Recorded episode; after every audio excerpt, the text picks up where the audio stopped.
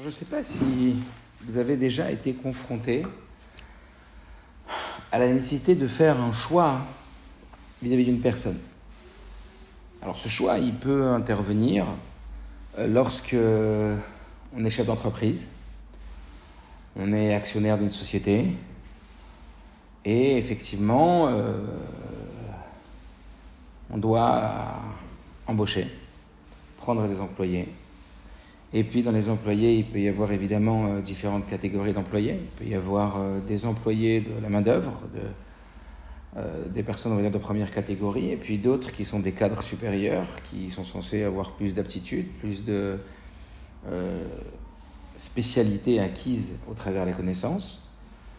et puis parfois c'est le main DRH, un directeur des ressources humaines, etc. Et il faut faire un choix. Il faut choisir. Euh, qu'est-ce qui va être l'élément déterminant euh, qui va nous permettre de choisir? Dans un autre contexte, euh, lorsqu'une jeune fille doit, ou un jeune homme, doit se préparer à rencontrer, à faire un chidour avec un jeune garçon ou une jeune fille, il se retrouve confronté à cette même problématique, un choix. Qu'est-ce qui va guider votre choix? Qu'est-ce qui va guider notre choix? Ou en tant que parent, lorsqu'on est en train de chercher un chidour pour euh, son, fils ou sa fille, etc. Même une école ou un lieu d'habitation. Ben, en général, quand on parle d'une personne et qu'on doit choisir une personne, ben, je vous apprends rien en disant que l'élément déterminant, ça va être ce qu'on appelle le CV. Le CV, le curriculum vitae, qui retrace, euh, on va dire, euh, d'abord les, les lieux et les aptitudes d'apprentissage euh, qui ont été effectuées, d'accord? Dans quelle école ou qu'est-ce qu'on a, dans quelle situation on a appris, on a, on, a, on, a, on a intégré de la connaissance, et puis les expériences, les expériences, les stages, etc. Ça c'est en termes, on va dire, professionnels. Maintenant, en termes, euh, en termes euh, relationnels, ben, on va parler de euh, de cette personne, de ses qualités, de ses avantages, euh, dans un chidour par exemple, euh, de ce que la personne a comme, comme midot, etc., etc. Et puis ce qu'on va poser comme question quand, on appelle une personne pour prendre des renseignements sur une autre personne, on essaye de voir alors qu'est-ce qui va, qu'est-ce qui va pas? Et, puis nous, ce qui nous intéresse effectivement, c'est de voir ce qui va pas dans le cas où on se retrouverait dans la situation on refuserait. Mais qu'est-ce qui va pousser notre choix? Ben, C'est essentiellement le fait de se retrouver face à, euh, toutes les qualités de cette personne. Alors on retrouve cette même perspective, donc c'est une perspective qui est cohérente et qui est judicieuse et qu'on utilise normalement, parce que comment voulez-vous faire un choix sur une personne si on n'a pas d'éléments euh, à partir desquels nous baser? Effectivement, la Torah, elle nous indique, Akadosh Baruch nous indique que ce choix est un choix judicieux. Lorsque l'on se retrouve face à et qu'on regarde dans la Torah ce que Dieu dit sur Noach avant de choisir Noach, ben, il dit plein de malotes, il dit plein de qualités sur Noach. Il dit que Noach, euh, c'était celui qui euh, était euh, dans une situation où il était entouré complètement de personnes qui étaient débauchées. Vous le savez toutes et tous. le matzav était, comme on dit à la panim, ça veut dire que bimkom shen ish ish la Mishnah nous dit, attention, à un endroit où il n'y a pas d'homme, choisis dans être un. Euh, ce barour qui passe devant le rabbi et qui dit au rabbi, j'aimerais euh, vraiment euh, changer de d'école et, le rabbi lui dit pourquoi et il lui dit bah, parce que tous mes amis changent d'école et le rabbi de lui répondre bah, c'est parce qu'il y a un homme dans l'histoire de l'humanité qui a décidé de ne pas faire comme les autres que l'humanité a été préservée et que nous sommes là aujourd'hui et cet homme-là ce n'est rien d'autre que Noir. D'ailleurs, que Noir est décrit quand même comme une personne extraordinaire, euh, puisqu'elle ne s'est pas débauchée. Donc, quand on sait l'impact, cas l'influence, et qu'effectivement, on sait tous qu'on est influençable. C'est pour ça que la véritable décision, c'est pas de décider si on est influençable ou pas, et dire ouais, moi je suis pas influençable. C'est pas vrai. Par contre, là où on a le choix, c'est choisir sa zone d'influence, ça veut dire choisir ses amis. C'est pour ça qu'on nous dit dis-moi qui tu fréquentes, je dirai qui tu es. Qu'on voit que Reuven, il s'est retrouvé, la, tribu de Reuven, s'est retrouvée en difficulté parce qu'elle était justement voisine de Korach, etc. Et il est clair que si c'est pas pour influencer des personnes autour de nous, alors il faut faire, et qu'on est suffisamment fort pour influencer ces personnes, il est évident qu'il faut euh, s'entourer de personnes qui vont nous influencer dans le bon sens. Euh, parce que quoi qu'il, on est influençable. Maintenant, Noir a eu cette force, cette, cette ténacité euh, de réussir à ne pas être influencé, ou en tout état de cause, pas au point de se débaucher et de tomber dans les ignominies que sa génération le faisait, et ça lui a valu un honneur extraordinaire, à tel point que Noir, Matzachen Ben Hashem, et qu'ensuite, euh, elle est Toldot Noir, Noir Tzadik, comme on l'a dit déjà plusieurs fois, que Noir, il reçoit cette euh, magnifique appellation de Tzadik de la part d'Akadosh Borou, ce qui n'est pas une petite chose. Donc, on décrit effectivement toutes les mahalotes, toutes les qualités de Noir, avant de nous dire que Dieu a choisi Noir pour sauver l'humanité. On le retrouve aussi chez Moshe Rabbeinu, tous les grands. Euh, tous les grands de la Torah, on nous dépeint un tableau extraordinaire. Moshe Rabbeinu, c'était extraordinaire. Moshe Rabbeinu, euh, il est euh, chez Pharaon, il est, on va dire, dans une situation où il a besoin de, de, personne et de rien, il est, il est, dans une situation vraiment enviable, extraordinaire, et puis c'est là qu'il va prendre pitié du peuple, de son peuple, qui va, comme vous le savez, qui, va, qui va venger un, un, juif face à un égyptien qui a, qui a, qui a abusé de sa femme, et puis qui, qui va prendre des risques énormes et qui va donc, euh, c'est une des qualités extraordinaires de Moshe. Et comme c'est écrit dans, dans le Swarim, que, que Moshe Rabbeinu, euh, imaginez-vous, vous avez euh, tous les tous les bénéfices du fils de Pharaon et vous décidez de tout lâcher pour sauver une personne de votre peuple. C'est juste extraordinaire. Donc on décrit, on dépeint des qualités et des vertus de Moshe extraordinaires. Et puis quand, il va se retrouver aussi près de du puits et qu'il va se retrouver donc à Midian, et qu'il euh, va voir que ces jeunes filles sont, embêtées, c'est lui qui va prendre leur défense. Et puis ensuite, il va faire paître le bétail, etc. Donc, ça veut dire que vous le savez, il s'occupait. Et tout ça, c'est la Torah chez Birtav qui le décrit. C'est la Torah euh, telle que Dieu euh, l'a mise par écrit, qui est la Torah d'Oraïta, la Torah par excellence. Eh bien, nous décrit les vertus de Moshe. Et ensuite, on, évidemment, on, on est, on va dire, on est comme un peu préparé à, au choix d'Akadosh Baruch on est préparé à ce choix que euh, Dieu il émet en fonction des ma'alot, en fonction des qualités et des midot.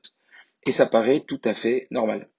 Jusqu'à ce que, bah, dans la parachat cette semaine, dans la parachat Lechlecha, on est bien surpris. Et je vous dis franchement, quand vous lisez, je vais me permettre de vous lire et de vous le mettre en, en photo, et ceux qui vont écouter le cours après en audio, eh ben, je vous invite vraiment à aller prendre le chumash, parce que c'est quand vous allez prendre le chumash et que vous allez lire le chumash, qu'effectivement, euh, on va dire que cette, cette, cette, question va devenir véritablement votre question. Alors on va voir ce Chumash tout de suite. C'est quelques psukim. Je partage l'écran. Et voilà. Donc qu'est-ce qu'on nous dit? On est à la fin de la parachat de Noir, la parachat de la semaine dernière. Et voilà ce qu'il est écrit. Alors, euh, Terre vécut 70 ans et il engendra Abraham, Nahor, et Haran. D'accord? Et voici les descendants de Terach. Terach engendra, etc., etc. Haran engendra, etc. Haran mourit du vivant de Terach, son père. C'est la première fois, bon, mais voilà, pour l'instant, on nous dit que Haran mourut du vivant de Terach, son père, de sa terre natale, Orkazim. Et ensuite, euh, et donc ils se sont mariés.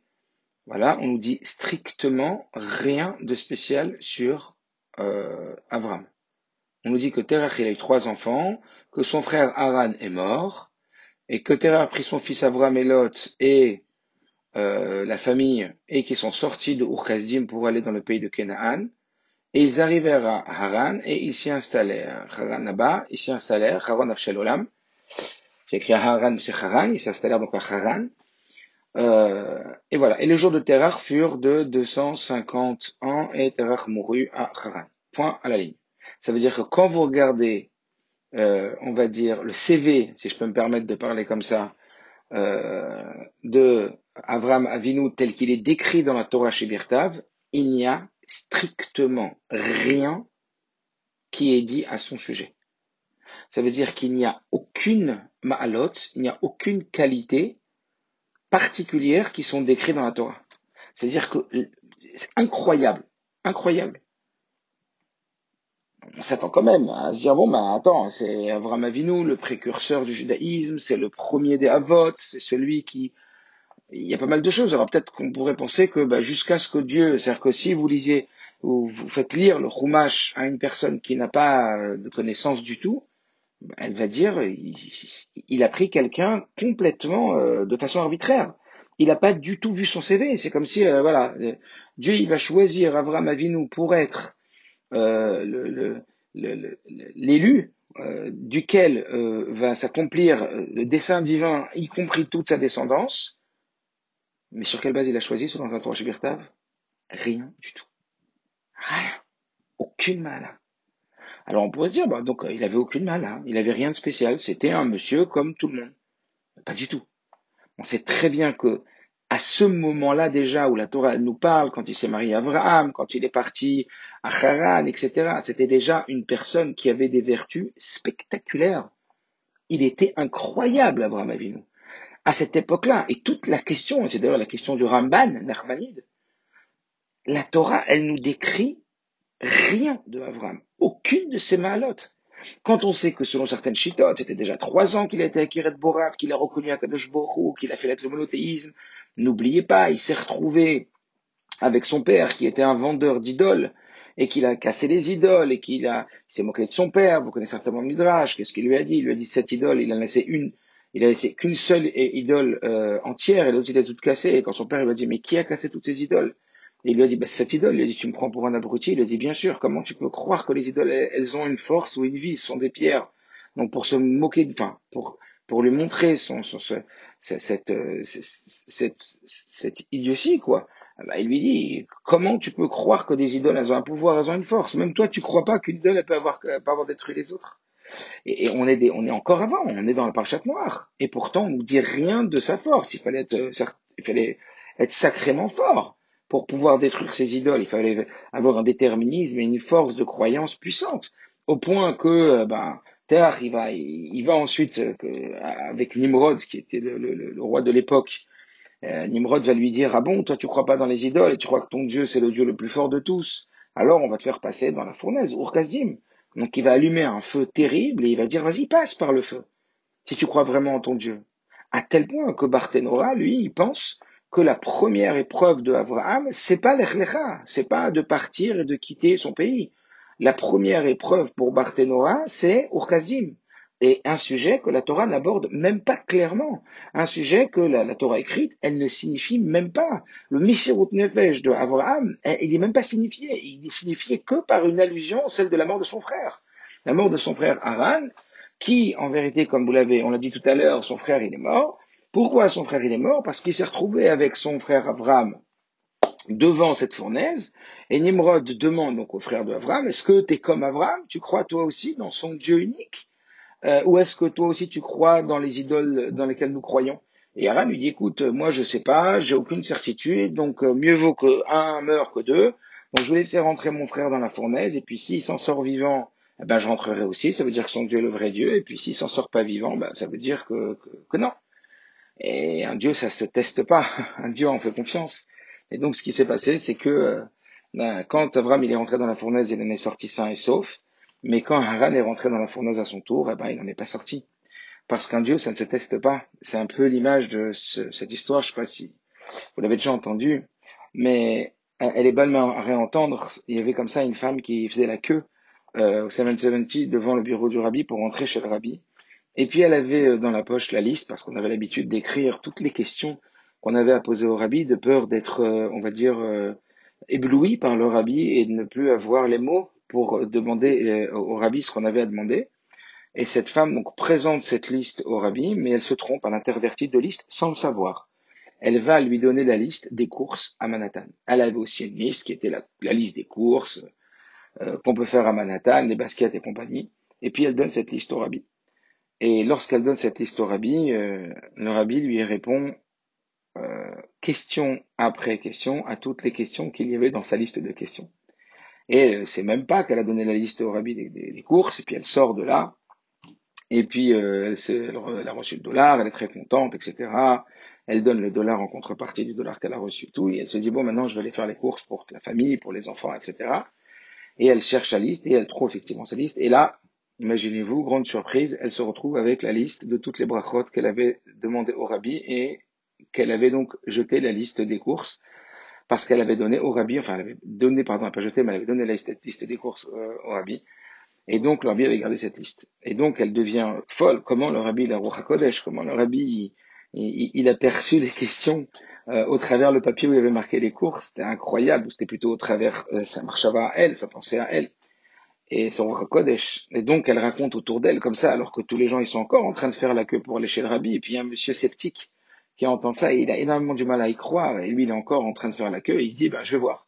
Moi aussi je vais essayer. Et donc qu'est-ce qu'il fait? Il prend la feuille où il avait aussi écrit ses questions et puis il déchire sa feuille en deux là où la partie était encore blanche parce qu'il n'avait pas rempli toute la feuille.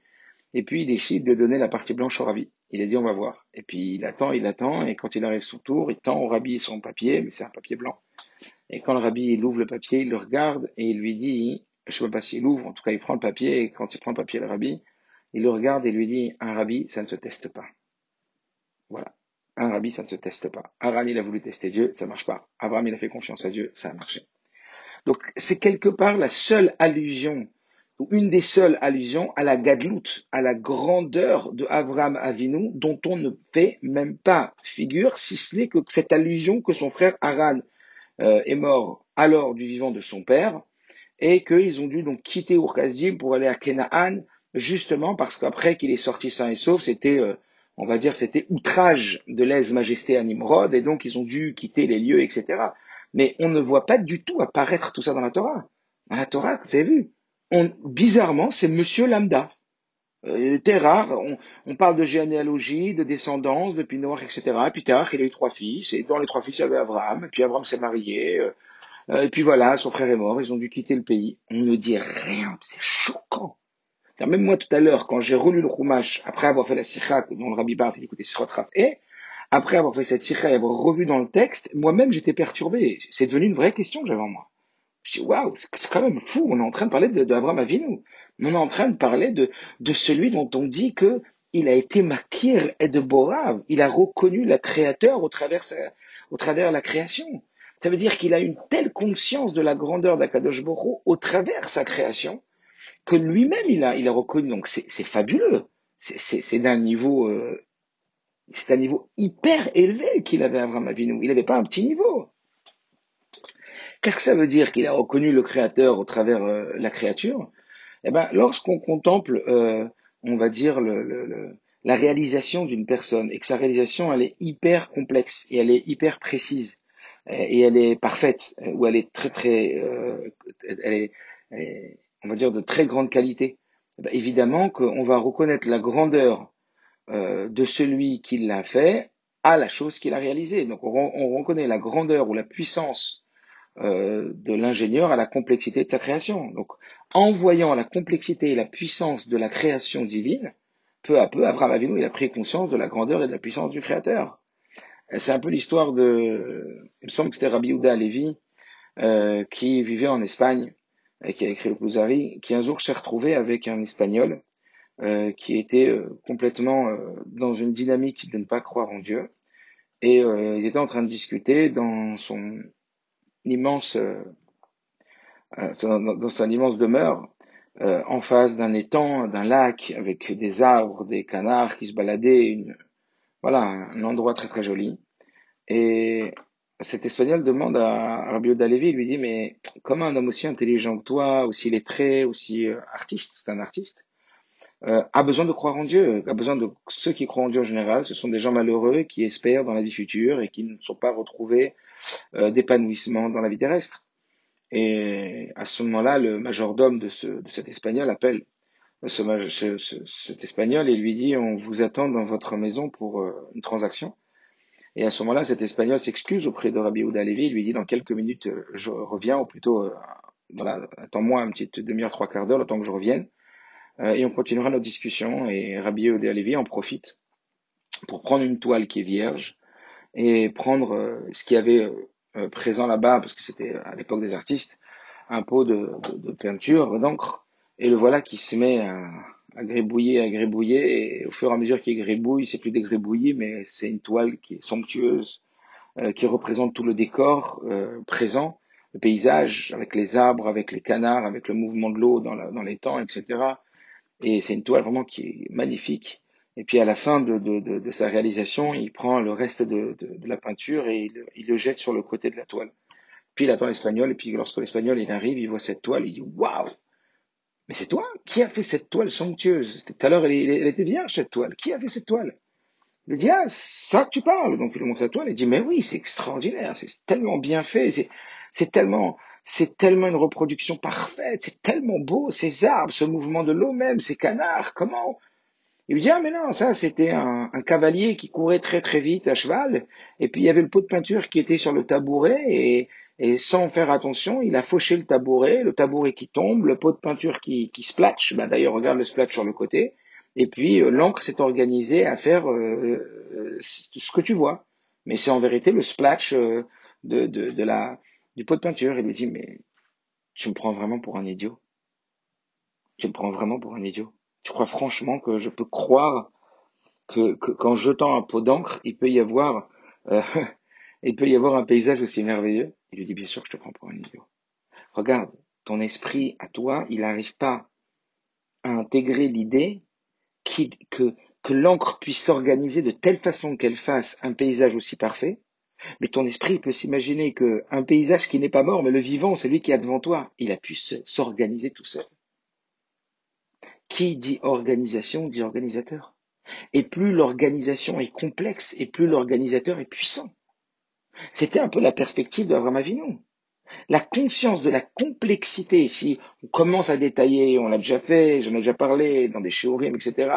Mais cette complexité, ne serait-ce que du corps humain, de, de, l'exercice de tous les organes et de tout leur, leur, leur système, leur mécanisme de fonctionnement simultané d'une précision, d'une perfection à tel point que si un tout petit détail d'un système organique qui est défaillant, alors c'est, c'est la panique à bord.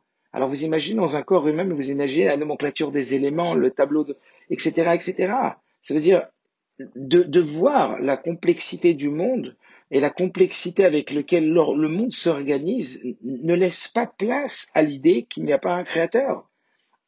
J'en parlais à mes élèves, et pour essayer de leur faire euh, un peu plus euh, palper euh, cette idée, cette notion, alors j'ai pris un, un, feutre parce qu'il y a des tableaux, j'ai pris un feutre et puis j'ai dessiné un trait, deux traits, trois traits, quatre traits, n'importe comment. Je dis est-ce que pour vous, un enfant de deux ans, il peut avoir fait ça? Ils m'ont dit bien sûr que oui. Et puis après, j'ai repris ces mêmes nombres de traits et j'ai organisé ces traits de façon à ce que ça forme un A. J'ai ça, c'est possible que ce soit un enfant? Alors, euh, un enfant de deux ans qui puisse faire ça? Alors la probabilité est beaucoup plus faible. Et puis après, après le A, j'ai marqué un B et un A, A bas. Hein? Et si l'enfant il fait ça? Et puis après, je continue la phrase A bas, je t'aime. Plus la complexité de la phrase s'amplifie, et moins il y a de probabilité pour que les choses se fassent seul. Vous croyez que tout ça, ça se fait tout seul C'est un peu ce que le rabbi a dit différemment euh, au travers euh, une réponse qu'il a donnée à une personne qui doutait de l'existence de Dieu, et il lui a dit euh, Imaginez-vous qu'on vous dise qu'un livre d'une clarté et d'une et d'une et, rempli d'explications extraordinaires, euh, eût été écrit, quand on vous demande qui l'a écrit, ben, c'est quelqu'un qui a pris un pot d'encre et puis qui a versé euh, ce pot d'encre dans le livre, et puis l'encre s'est arrangé, s'est organisé en forme de lettres, en forme de phrases. Personne ne pourrait croire une chose pareille. Et plus le livre est complexe, et plus il y a de sens aux phrases et, et, aux, et, aux chapitres, et, moins il y a de probabilité, c'est cette probabilité qui est inexistante. Abraham Avinu, il est rentré dans ce système. Il était conscient de la divinité, mais vous imaginez, t'es le premier. C'est de toi-même. Imaginez le cerveau qu'il a Abraham Avinu. Imaginez-vous la, la, grandeur d'esprit qu'il a Abraham Avinu, le premier véritable monothéiste. Donc, il y a de quoi dire sur lui. C'est pas qu'il y a de quoi pas dire. Il a été maquéré de Bourad, il a reconnu Dieu. Il a, je sais pas, il, a, il, il, il, fait mission de pêche, il se met dans le feu pour Akadosh Borou. T'en dis pas un mot. Tu dis rien de tout ça. Il n'y a pas une demi, euh, un, demi-mot. Juste que son frère, il est mort. Mais, mais s'il n'y a pas le Midrash, qui sait? S'il n'y a pas les Mefarshim, qui sait qu'il est mort parce que, etc., etc. Donc c'est une vraie question. C'est une vraie question. Alors évidemment que s'il y a eu occultation de toute la grandeur de Avram Avinu, euh, c'est pas pour rien. Quand encore une fois, on l'a dit tout à l'heure, euh, pour euh, Noir, pour Moshe Rabbeinu, Dieu ne s'est pas privé de vanter les qualités de, de tous ces maîtres de la Torah. C'est évident que, que, qu'à choisir un manig, à choisir un dirigeant, et, eh, ben, ça serait au niveau de ses compétences et de sa grandeur et de son. Mais non, pas rien.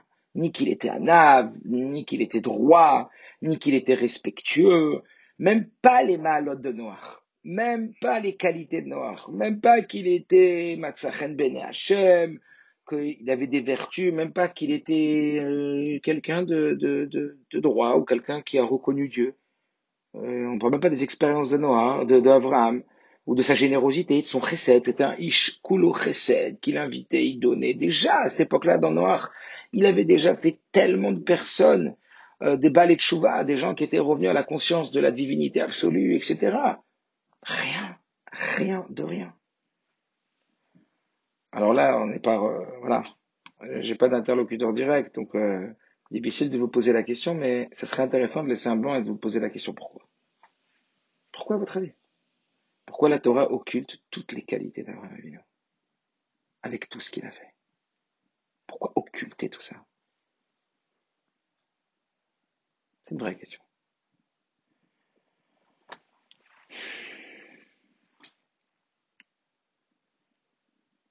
Alors en fait, euh, c'est aussi incroyable parce que c'est pas la première fois que Dieu s'adresse à un être humain dans la paracha de l'Echlecha, Avram Mais c'est la première fois que Akadosh Baruch va investir un être humain pour toute sa vie. On va dire de l'objectif divin. L'objectif divin étant de diffuser l'existence et l'implication immanente d'Akadosh Baruch c'est-à-dire le fait que Dieu dirige tout dans le monde au travers un être humain. Et cet être humain, c'est Abraham Avinu. Et quels vont être les premiers mots que Dieu il va dire à Abraham Avinu?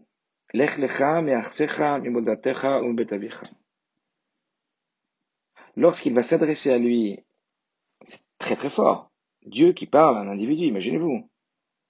Il va se passer quelque chose de particulier. Il va se passer quelque chose de révolutionnaire. Il va le nommer Shaliach de sa Il va le nommer en mission.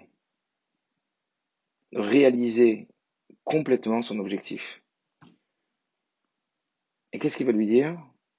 Il va lui dire Lech lecha qui va être la première épreuve. Alors le terme d'épreuve, en réalité, est significatif d'une volonté de Dieu de nous permettre d'exploiter notre potentiel. En vérité, Dieu, il n'a pas besoin de nous mettre à l'épreuve et de nous tester pour savoir si on va réussir ou pas, puisqu'il nous connaît parfaitement. Et il pourrait le savoir d'avance, puisque le temps euh, Dieu dépasse le temps. Alors l'épreuve, elle est beaucoup plus euh, dirigée pour euh, le bien de l'homme que pour le bien de Dieu. L'épreuve, elle n'est pas pour Hachem. Hachem n'a pas besoin de nous mettre à l'épreuve. Effectivement, on passe des épreuves pour valider des connaissances, pour valider des acquis, pour valider des compétences, pour qu'ensuite on puisse servir dans une société ou qu'on puisse servir dans une civilisation. Euh, et comme on ne nous connaît pas, ben, il faut un diplôme, il faut une épreuve, et que cette épreuve, elle valide tes compétences, elle valide tes connaissances. Mais ici, à Kadosh vous croyez quoi? Qu'il a besoin de valider nos compétences et nos connaissances? Non, lech lecha, ça veut dire l'épreuve, elle est pour toi. Zebishvilcha. Lech lecha, va vers toi-même. Ça veut dire que oui, Akadosh Baruch il va placer Avraham en Isaïon, une épreuve, mais cette épreuve, en réalité, elle n'est pas là que pour faire ses preuves. Elle est là pour aller chercher le potentiel enfoui de Avraham Avinu pour révéler des forces dissimulées d'Avraham qui n'auraient jamais été exploitées si elles n'avaient pas été mises à l'épreuve par Akadosh Baruch C'est un peu cette histoire que on, raconte très souvent de ce jeune homme qui avait euh, fait le choix de vivre avec une femme qui n'était pas juive et il s'est retrouvé devant un chaliard à lui dire écoute, je viens te voir en dernier recours, euh, à savoir si tu vas réussir à me convaincre ou pas. Été voir déjà pas mal de rabbiniers, mais personne n'a réussi à me convaincre. Euh, et tu es donc ma dernière, euh, on va dire ma dernière route de secours. euh, et voir si tu arrives à me convaincre de ne pas me marier avec une femme que je trouve belle, une femme que j'aime, une femme qui est intelligente, une femme qui a du savoir-vivre, etc. Mais elle n'a juste pas le titre de juive. Et moi, ça me convient parfaitement, mais je sais que par rapport à, à mes croyances, ça, il y a un problème, mais mon choix est, est, est pratiquement déjà fermé, définitif, je vais me marier avec elle.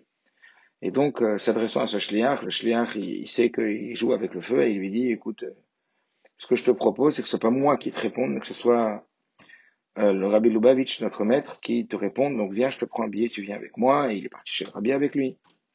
Et arrivé chez le Rabbi, et il dit au Rabbi, voilà Rabbi, j'ai euh, aujourd'hui euh, face à moi la, la décision de me marier avec une non-juive, parce que, et lui donc cite toutes ses qualités, etc. Et le Rabbi lui dit, je suis jaloux de toi.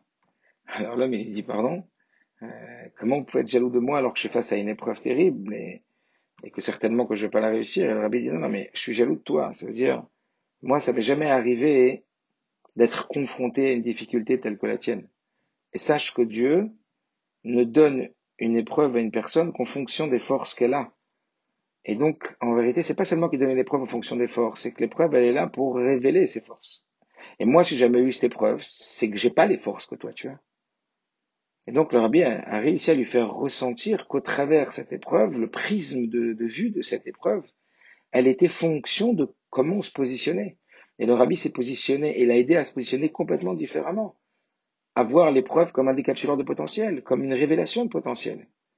Et évidemment, vous imaginez que cette personne ne s'est pas mariée avec, euh, avec cette femme-là, et que comprendre que le lecha, c'est que oui, il va y avoir des épreuves, on va en parler tout de suite, il va y avoir des difficultés face auxquelles on va être confronté dans sa relation à Dieu. Mais ces épreuves, c'est elles qui vont en vérité nous permettre d'aller chercher et d'aller révéler le potentiel qui est à l'intérieur de nous, euh, sans lequel, eh bien, on n'arriverait pas du tout à, la réalisation pleine de notre vie et du sens qu'a notre vie. Euh, et c'est donc un petit peu le, le, le, sens de déjà cette première épreuve, cette épreuve de l'Erlecha, Mertzecha, Muladatecha, telle qu'elle est expliquée et décrite dans la Chassidoute c'est que Dieu il dit à ce juif, et en vérité au travers ce juif Abraham Avinu, qui est le précurseur et qui est notre père à tous, et qui est, comme le Rabbi le dit, Simanabanim, ça veut dire qu'en vérité ça parle à chacun d'entre nous. Le Rabbi nous dit, ce Lech Lecha, il te parle à toi, le Lech Lecha, il parle pas qu'à Abraham, il parle à la première couche du juif qui est en toi, au premier rapport qu'on a avec Akadosh Baruch Nous aussi, on va devoir faire ce Lech Lecha. Et ce Lech Lecha, il, il est complètement lié à une perspective nouvelle. Une perspective nouvelle parce qu'une perspective qui ne doit pas du tout être liée avec quelque aptitude qu'on pourrait avoir. Parce qu'à ce moment-là, ce n'est plus nous qui choisissons Dieu, mais Dieu qui nous a choisis. Alors, lorsque c'est nous qui choisissons Akadosh Baruch eh bien, lorsqu'on fait un choix et qu'on choisit Akadosh Baruch forcément, ce choix, il émane, quoi qu'il arrive, euh, de paramètres, a priori, qui sont des paramètres qui sont relatifs à nos aptitudes et à nos capacités.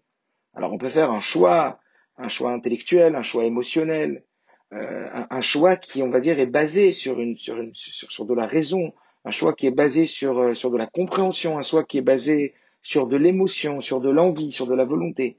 Et là, qu'est-ce qu'on est en train de nous dire? Que c'est pas toi qui choisis Dieu, c'est Dieu qui te choisit. Et c'est là Dieu qui choisit Abraham. Mais ce que Abraham va atteindre lorsque Dieu il va le choisir n'est pas accessible par quelque individu, si parfait soit-il, qu'un homme peut atteindre. Ça veut dire que le niveau que Dieu permet à l'homme d'atteindre n'est pas un niveau qui est accessible par l'humain tu peux pousser. Tu peux avoir Shana, Tu peux avoir 70. Et tu peux pousser à 80, même aujourd'hui à 90, et même à 100, et même à 102. Mais tu peux pas pousser à 700, 700, 800, 1000, éternellement. Dieu est en train de te dire, il est en train de dire à Abraham, il va le faire passer d'une dimension temporelle à une dimension intemporelle. Il est en train de faire passer de la notion de Adam à Isha Elohim. Il est en train de faire passer l'individu d'une dimension humaine à une dimension divine. Et ça, c'est pas dans les cordes de qui que ce soit de pouvoir atteindre cette dimension. Et le rabbi nous dire que c'est pas seulement l'âme que Dieu a choisi à ce moment-là. C'est le corps. Tu nous as choisi. Eh bien, c'est pas notre âme que tu as choisi. Notre âme, tu nous l'as donné. C'est notre corps que tu as choisi. Donc, c'est même notre aspect le plus physique, le plus matériel qui est choisi par Akadosh Baruch Mais pour pouvoir justement accéder à ce niveau-là, pour pouvoir atteindre un niveau pareil, ce n'est plus du tout, du tout des paramètres humains, si élevés soient-ils, qui nous permettent de l'atteindre. Et ça, c'est la raison pour laquelle, volontairement, la Torah occulte complètement toutes les qualités d'Abraham Avinu. Si grande soit-elle, si incroyable soit-elle, si énormissime soit-elle, la reconnaissance de Dieu, la connaissance de Dieu, le premier, on dit d'Abraham que Abraham, c'était le premier Abraham Avri, celui qui se distingue de tous les autres. Tout ça, on n'en parle pas. On ne parle pas de ces malades, parce que comparativement à ce que Dieu va le rendre, il faut absolument que ce ne soit pas du tout lié avec ses qualités personnelles, avec ses aptitudes personnelles. Voilà pourquoi on nous dresse une image de Avram Avinu comme d'un individu, monsieur tout le monde. Rien, même pas une qualité, même pas une main là. Et ça va être complètement lié avec ce premier Nisayon de l'Echlecha. Dieu, qu'est-ce qu'il va lui dire? Moi, je t'ai choisi. Maintenant, notre relation, elle va être basée sur une seule chose. Comme Rabakou qui dit, en vrai, il y a une seule mitzvah sur laquelle toutes les autres mitzvot, elles sont basées c'est l'aïmouna. Et on va le voir sur Abraham Avinu. Akadosh Baruch il va lui dire, fais table rase. Oublie tout. Mais oublie tout, c'est oublie tout. Pas seulement déménage, fais ton alia, euh, va habiter euh, en Israël alors que tu habites en France. c'est beaucoup plus pnémique ça. Lech lecha modatecha betavicha. La elle explique, explique, c'est quoi l'ech lecha Un homme, quand il choisit, quand il fait des choix, forcément, comme on l'a dit tout à l'heure, ces choix, ils sont basés sur un entendement humain. Quand vous choisissez quelque chose. Oui, on choisit toujours à, partir d'un entendement humain. Alors le choix, il peut être un choix euh, par rapport à sa volonté. Un choix par rapport à ses émotions, à ses midotes ou un choix par rapport à sa chorma, par rapport à son raisonnement, par rapport à sa logique, par rapport au bon sens. Un ratadat, comme ça le rabbi l'explique dans la sikha. Ça veut dire, ça peut être, euh, la, raison nous pousse à ça. Et là, qu'est-ce qu'on vient expliquer? Quelle est la base de notre relation à Dieu? Comment devenir fini, connecté à l'infini? Comment faire des actes qui vont avoir une, une, une, une empreinte, mais surtout une conséquence éternelle. Comment dire qu'en mettant une pièce à la tzedaka, cet acte il va avoir une empreinte éternelle au point de dire que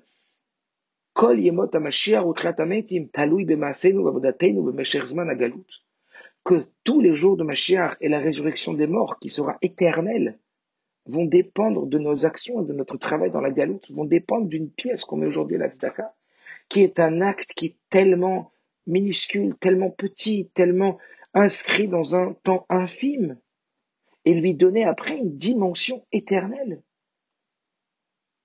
C'est quelque chose qui n'est pas, qui n'est pas du tout accessible à l'humain. C'est quelque chose que le, voilà, c'est celui qui aurait je sais pas combien de, prix Nobel et tout ce que vous voulez, ne pourra jamais, jamais atteindre un, millième ou je sais pas quoi, 10 puissance moins 100 de cette relation qui va s'installer et de ce salaire qui va découler de cette relation avec la Kadosh Baruch C'est pas humain. C'est inhumain. Et voilà pourquoi le rabbi nous dit qu'on ne parle pas du tout d'Abraham avant l'Echlecha. Pour ne pas nous faire penser ou imaginer que maintenant que Abraham il avait tel et tel et tel ma'ala, alors c'est ça qui lui a valu d'être choisi et c'est ça qui fait que Abraham va baser sa relation avec Dieu sur son entendement, comme on l'a dit tout à l'heure, la logique, la, la, toile, le, le livre, qu'on a mis de l'encre dedans. C'est vrai que c'est pas logique, c'est pas du tout. Non, non, non, non, non. Même ça t'amènera à une relation qui n'est pas la relation qu'on attend avec Dieu. Ça sera pas la relation. Ça sera pas une relation fusionnelle. Ça sera pas une relation basée sur une, une fusion où même l'humain, je sais pas si c'est dur de réaliser tout ça, que l'humain qui est temporaire sur Terre et qui est physique, qui est matériel, va devenir une dimension éternelle et intemporelle en inscrivant la présence et la révélation de Dieu sur terre, comme Avram Avinu, Vaikra Beshem Hashem Kel Olam, Altikra Vaikra la Kel Olam? Quand il n'y a pas le Dieu et le monde, mais tout est Dieu. La prise de conscience que Dieu n'est pas le plus puissant, mais Dieu est le tout puissant, que tout est Dieu. Et nous sommes dans Dieu. Tout ça, Rabbi nous dit que le premier juif, c'est la première partie de nous, le socle de notre relation à Dieu, eh bien, doit être basé sur le fait de faire table rase. Cette expression de dire je fais table rase, j'enlève tout. Tout. Il n'y a plus rien. Parce que pour te choisir, il n'y a plus rien. Ça va dépendre de moi plus de toi. Parce que là où je vais t'amener, tu ne pourras jamais y accéder par toi-même. Et voilà que la première demande qui correspond parfaitement à cette idée, qui est faite aux Juifs, qui est faite à Avram Avinu, et donc à sa descendance, en l'occurrence nous, qui sommes gâtés et privilégiés de recevoir en héritage cette force, c'est Dieu qui te dit.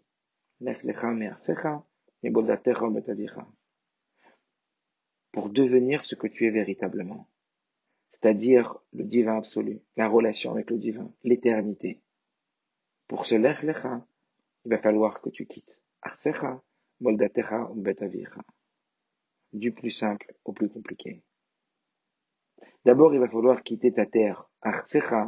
bien que c'est un peu bizarre, parce que vraiment, si on quitte sa terre, alors sûr qu'on a quitté, c'est l'ordre, c'est c'est ta terre, ton quartier, et puis la maison de ton père. Évidemment que si tu as quitté ton, ton continent, tu as quitté ton pays, c'est évident que tu as quitté, euh, entre-temps, tu as quitté la maison de ton père, tu as quitté euh, ton voisinage. Donc en vérité, c'est Michael à la cavette, c'est du plus simple au plus compliqué. D'abord, on te dit, tu sais, ton choix, sur quoi il va être basé.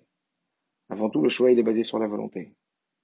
Alors on te dit, Dieu est en train de nous dire, sache que pour être à la hauteur et pour recevoir les mails Dieu nous donne, et quoi qu'il arrive nous donne, et pour être à la hauteur d'Abraham Avinu, pour être celui qui va être ce fabricant des mounas, tel qu'Avram il est, tel que nous on doit être dans notre rôle de diffuser la divinité et l'existence de la divinité dans chaque chose et la présence de la divinité dans chaque chose, ben, il n'y a pas le choix.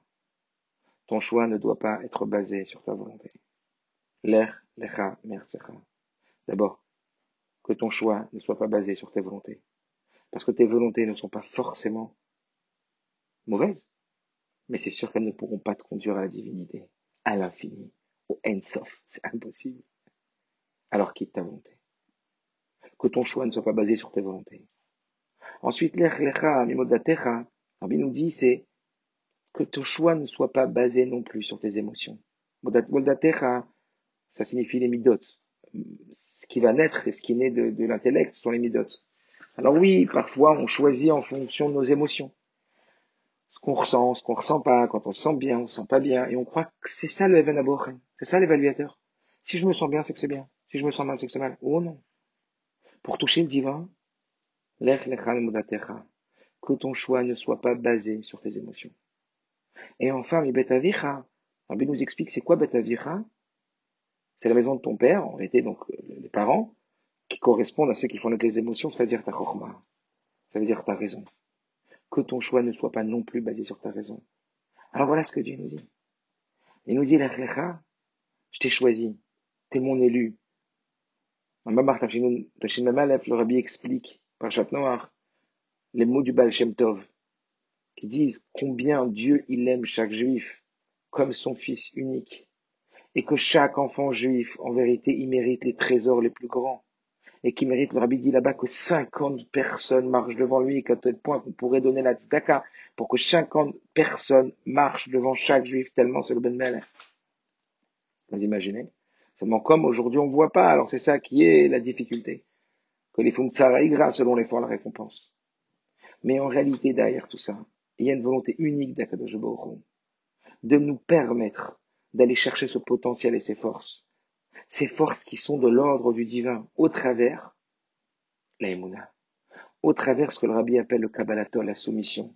Cette force qui est extraordinaire. Imaginez-vous le pouvoir de la soumission chez un homme. Le pouvoir de la soumission, même face à un autre homme. Après, on comprendra la soumission face à Dieu. Mais vous imaginez ce que la soumission nous offre comme pouvoir C'est peut-être le plus grand pouvoir de l'homme. Lorsqu'une personne elle est malade, si elle va guérir, c'est parce qu'elle va aller voir un médecin. Mais c'est pas parce qu'elle va aller voir le médecin qu'elle va guérir. C'est parce qu'elle va être soumise à la prescription du médecin. En se soumettant à l'autre, on devient l'autre. Ou en tout état de cause, on bénéficie du savoir de l'autre et on bénéficie de la guérison de l'autre. Lorsque tu dois m'expliquer une chose pour que j'y adhère, c'est pas à toi que je suis attaché, c'est ma compréhension. Donc si vous voulez la flèche, hop, elle fait un, elle fait un cercle. Ça part de moi et ça revient à moi. J'ai été vers toi pour que tu m'expliques, tu m'expliques, j'ai compris, maintenant que j'ai compris, j'adhère. Mais maintenant, c'est à moi que je suis attaché, c'est pas à toi. Donc, si on devait évaluer la plus grande attache, l'attache la plus puissante, ben, ne serait pas celle de la compréhension, ni celle de l'émotion, ce serait celle de la soumission. Parce que la soumission, elle nous permet de s'attacher à l'autre d'une façon extraordinaire et de bénéficier du savoir, de la maîtrise et de la compétence de l'autre. Voilà que le rabbi nous dit, c'est le grand message. Sache que ta première étape en tant que juif en mission sur terre, c'est de savoir tout quitter à l'intérieur de toi. Pour savoir et pour rentrer et pour t'attacher et pour te lier avec qui tu es vraiment. Lech lecha. Lech lecha me'artzecha modatecha metavicha. Ton choix, la base, j'ai confiance en Dieu. J'ai une émouna comme Abraham Avinu. Elle arrête à Shavaka. Abraham, il sait pas où il va. Mais Akadosh Baruch lui dit, sors de ton ratson. Sors de ta volonté. Que ton choix ne soit pas basé sur la volonté, que ton choix ne soit pas basé sur tes émotions. Clairement, que ton choix ne soit pas basé sur ta réflexion, mais qu'elle soit basée sur ta soumission, sur ton acceptation inconditionnelle. Et voilà comment Abraham Avinu reçoit, et nous dit, la gadloute, la grandeur. Mais pas une grandeur humaine, une grandeur surhumaine. La gadloute infinie. La gadloute qu'aujourd'hui, toutes les religions, toutes les, allez savoir, sont ou toutes éteintes ou allumées bien après. Mais en tout état de cause, bien comprendre que la gadloute, que notre gadloute, elle viendra ni par notre sechel, ni par nos midot, ni par notre ratson.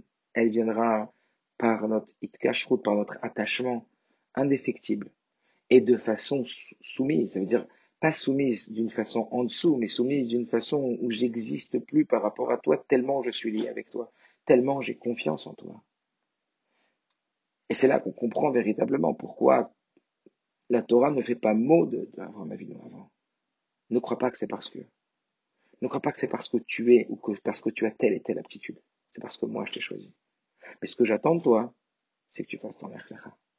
Et quand on fait son erklecha, Kadosh Baruch nous fait connaître la gadlout. C'est comme ça que le Rabbi la sira, la gadlout dans tous les domaines, la grandeur, dans tous les niveaux de la vie, et que merci Hachem, on puisse être zoré de voir la grandeur d'Akadosh Baruch de s'attacher à sa mission et de réussir le défi, en sachant que, comme cet homme qui était entré chez le Rabbi en disant, Rabbi, j'ai un problème, et le Rabbi lui a dit, sachez que certaines personnes utilisent un autre mot pour parler d'un problème, il s'appelle ça un défi. Et il y en a d'autres qui appellent ça une opportunité. Alors qu'on puisse saisir cette opportunité et que cette épreuve qui est celle de devoir parfois euh, choisir l'acceptation indéfectible à Kadosh Boro plus que sa volonté, plus que ses émotions et plus que sa, raison. Comprendre que ce que Dieu a attendu de Abraham avant tout, euh, c'est justement ce lecha. Ne plus voir la soumission, l'acceptation inconditionnelle à Dieu comme une faiblesse, la soumission comme une faiblesse, mais au contraire, comme une force, comme un pouvoir de se délier de toute force extérieure ou intérieure qui nous empêcherait de connecter avec le divin. Le but n'étant pas d'être le meilleur humain, mais de connecter avec le divin au point de, de fusionner avec lui. Il y a effectivement des dimensions, des niveaux qui nous paraissent inatteignables, mais qui sont atteignables avec énormément d'efforts. Par exemple, si je vous disais qu'à 60 ans, euh, vous décidez de devenir chirurgien, c'est possible? Ça paraît très difficilement atteignable, mais ça l'est peut-être. Par contre, il y a d'autres choses qui, avec les plus grands des efforts, ne seront jamais atteignables. Tout à l'heure, je regardais un oiseau voler, et je me disais, c'est possible d'un jour voler? Bah, On ne saura jamais voler, on ne pourra jamais voler. Tant que Dieu ne nous donnera pas cette nouvelle euh, possibilité, cette nouvelle puissance de pouvoir voler. Alors imaginez-vous, ici on est en train de parler de transcender complètement toutes les règles de la nature et toutes les règles du possible et de l'impossible. Et pour ce, évidemment, c'est Dieu qui va nous donner le mode d'emploi et l'unique mode d'emploi. Alors que Mirza Hashem, nous utilisions ce pouvoir de la soumission à Dieu inconditionnel, à l'image de Abraham, et d'apprendre à nous effacer, non pas pour disparaître, mais bien au contraire, pour devenir cet être divin que Dieu attend de nous, afin d'amener la Géoula à métier de Hashlema, la révélation En On Milvado, que tout est à Kadosh et par cela déclencher la Géoula à métier de Hashlema. à tous.